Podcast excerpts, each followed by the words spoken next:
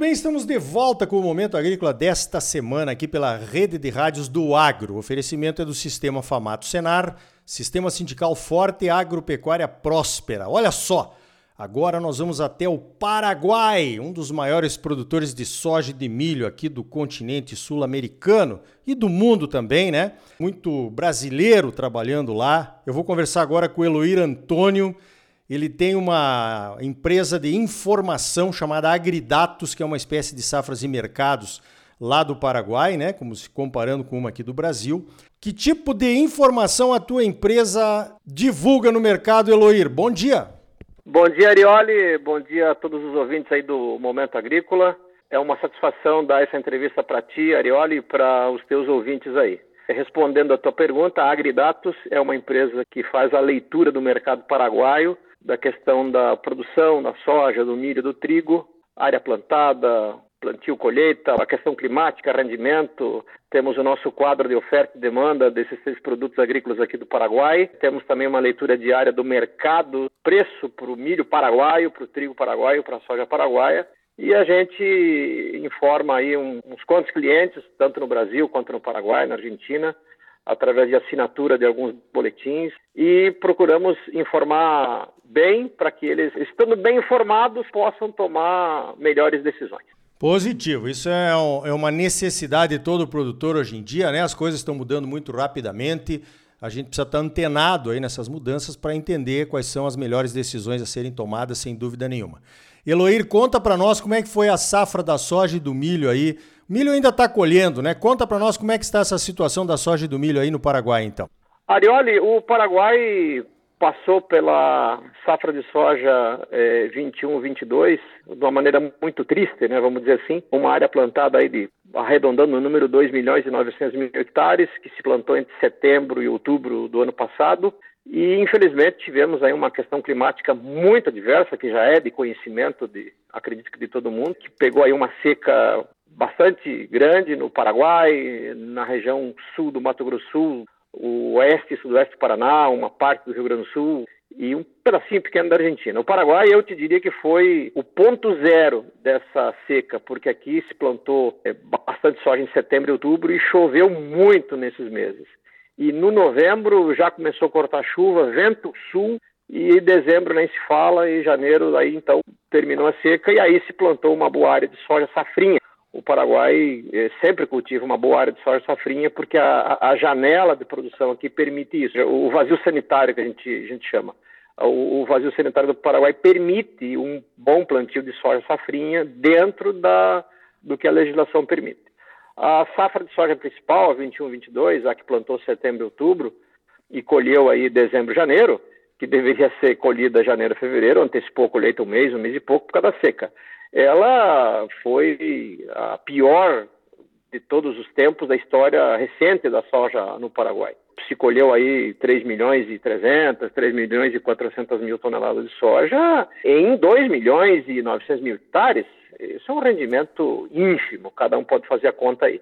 Aí veio uma área de soja safrinha de 400 mil hectares que, surpreendentemente, deu o que nunca deu de soja safrinha. Então, somando as duas, o Paraguai colheu aí 4 milhões e 100 mil toneladas, plantando 2,900 mais 400. Em anos normais, isso poderia dar, somando as duas, facilmente 11 milhões de toneladas. É isso que o agricultor aqui almeja para 22, 23. Em nenhum mês, é, o agricultor aqui no Paraguai começa a plantar, porque o vazio sanitário aqui ele se fecha em 31 de agosto, porém, se plantar uns dias antes e germinar a partir do 1 de setembro, está dentro da legislação. A gente acredita que, em condições climáticas favoráveis, ali pelo dia 25, 27 de agosto, calor e chuva, o plantio aqui em setembro vai ser muito grande, repetindo, frisando, sempre em condições climáticas favoráveis.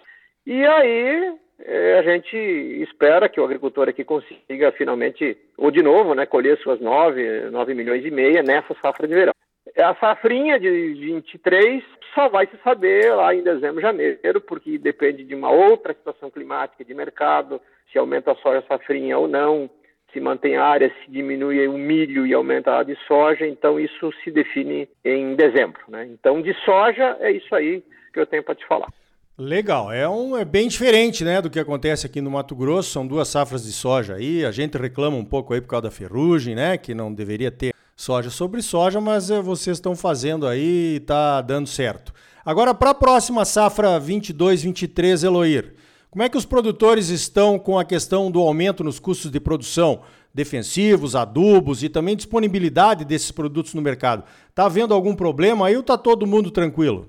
Arioli, está todo mundo tranquilo em, em, questão de que vai ter o produto. A gente é, sempre ouve falar, e não foi a primeira vez, ah, que não vai ter isso, que não vai ter aquilo, mas afinal nunca vimos ninguém deixar de plantar porque faltou um fertilizante ou um agroquímico ou que chegou tarde. Eu acredito que isso vai acontecer de novo. Vamos plantar com um custo de produção mais alto. Eu não quero entrar nesse detalhe porque eu digo eu não tenho o custo de produção aqui totalmente fechado, então não quero entrar em números.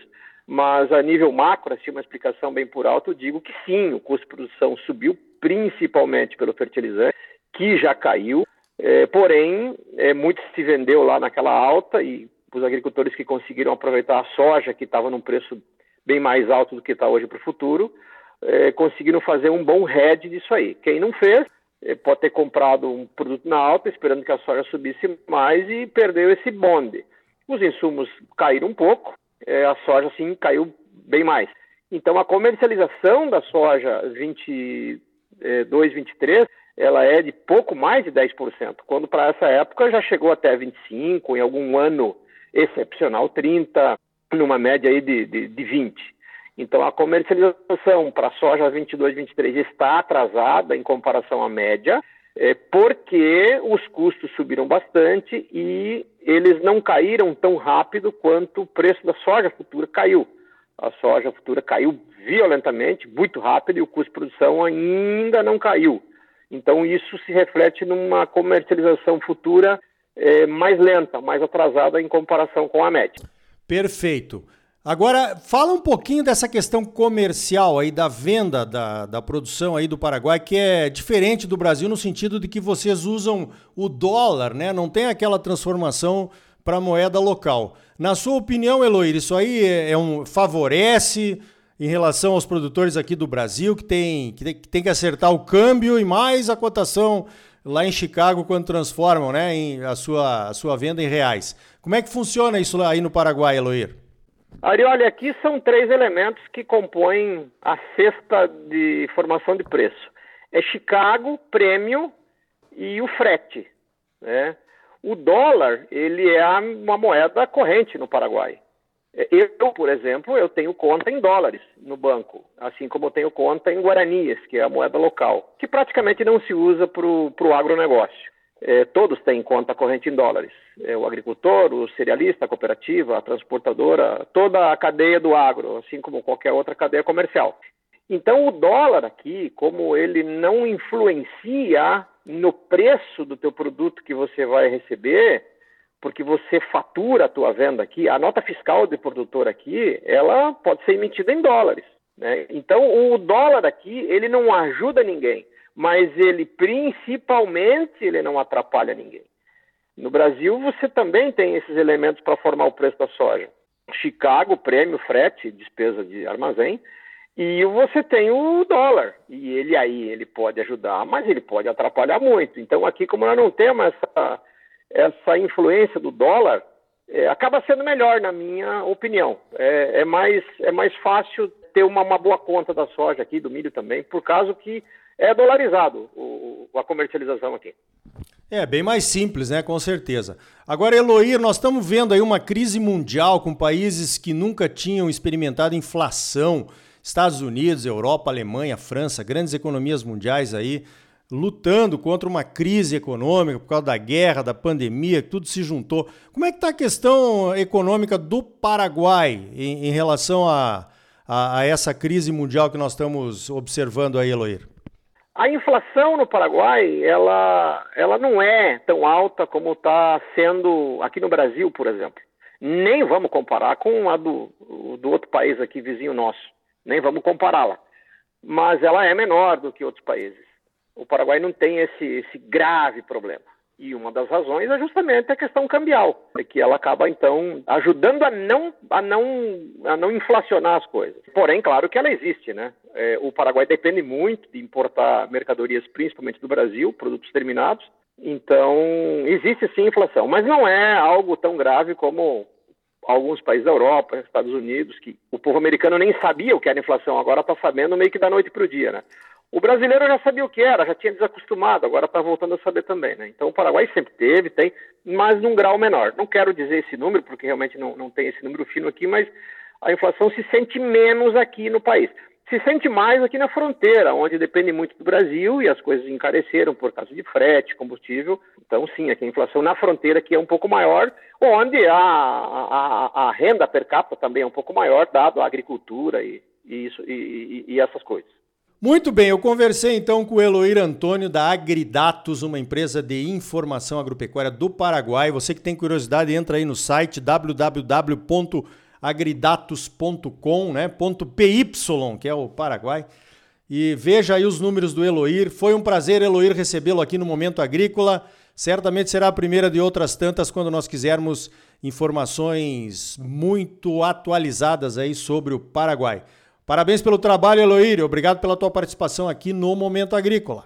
Obrigado a você por ter me convidado, Arioli. Obrigado ao César aí da Embrapa que passou o contato.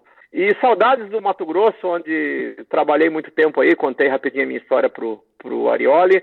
Eu sempre falo aí para os meus amigos, o Mato Grosso velho de guerra, que conheci lá nos anos 90, trabalhei muito tempo por lá e, e tenho muitos amigos aí. E sempre estou informado do Mato Grosso porque é um país dentro de outro com a produção que tem e a produção que vai vir. Obrigado mais uma vez, Arioli, e um grande abraço a todos os ouvintes aí do Momento Agrícola. Então tá aí. Informações direto do Paraguai que tem as suas peculiaridades.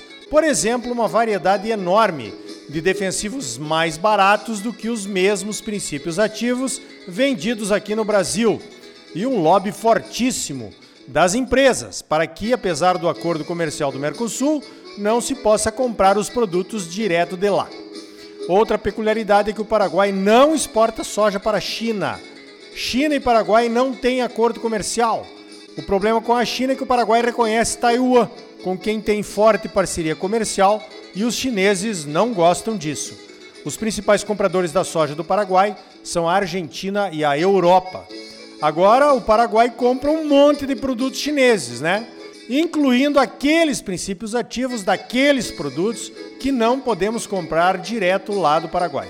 Ou seja, entre China e Paraguai, a famosa vista grossa funciona muito. No próximo bloco, mais informações internacionais. Recebemos aqui em Mato Grosso uma delegação do USDA, o Ministério da Agricultura lá dos Estados Unidos, chefiada pelo economista-chefe, o Seth Meyer. A entrevista é exclusiva aqui para o Momento Agrícola você ouve depois dos comerciais. Sistema Famato Senar. Mobilização total para garantir um agro cada vez mais forte em Mato Grosso. É bom para os produtores, mas é muito melhor para o nosso estado e para a nossa população. Não saia daí, voltamos em seguida com mais Momento Agrícola para você.